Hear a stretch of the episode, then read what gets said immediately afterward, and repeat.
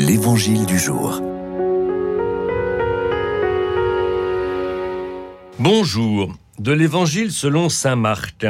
En ce temps-là, Jean le Baptiste proclamait Voici venir derrière moi celui qui est plus fort que moi, et je ne suis pas digne de m'abaisser pour défaire la courroie de ses sandales. Moi je vous ai baptisé avec de l'eau, lui vous baptisera avec l'Esprit Saint.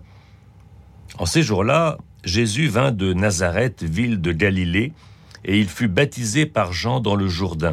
Et aussitôt, remontant de l'eau, il vit les cieux se déchirer et l'Esprit descendre sur lui comme une colombe. Il eut une voix venant des cieux, Tu es mon Fils bien-aimé, en toi je trouve ma joie. C'est la deuxième fois, une fois chez Saint Jean, une fois chez Saint Marc, que nous lisons l'évangile du baptême de Jésus dans le Jourdain par Jean-Baptiste. Et euh, après-demain, euh, le lundi prochain, le 8 janvier, nous relirons encore, euh, nous, nous célébrerons la fête de ce même baptême. C'est vrai que ce baptême de Jésus par Jean-Baptiste est à la fois un peu étrange, et c'est pourtant une scène capitale. Rappelons-nous, après la résurrection, lorsque il faut euh, remplacer Judas parce qu'il n'a pas témoigné de ce, qui, de ce pourquoi il avait été choisi comme euh, apôtre, il faut quelqu'un pour le remplacer. Alors ça va être Matthias qui va être désigné, mais il y a des conditions pour être euh, apôtre. Il faut avoir été présent avec Jésus. Alors depuis le baptême par Jean-Baptiste jusqu'à l'ascension.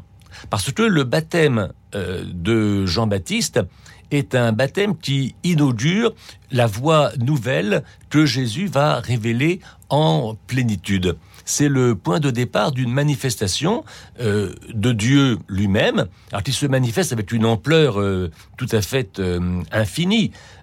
nous avons quand même, sans que le mot soit prononcé, nous avons quand même une scène trinitaire. Et on voit combien il y a une disposition d'ailleurs qui est inhabituelle parce que si nous regardons la scène, alors commençons par le haut. Nous avons la voix du Père. Alors on ne voit pas la voix du Père, mais on va la signifier par euh, un éclat, euh, par une lumière. Bon, imaginons un tableau. En dessous, nous avons alors l'Esprit Saint qui lui est représenté par une par une colombe, et c'est Jésus qui est euh, en bas.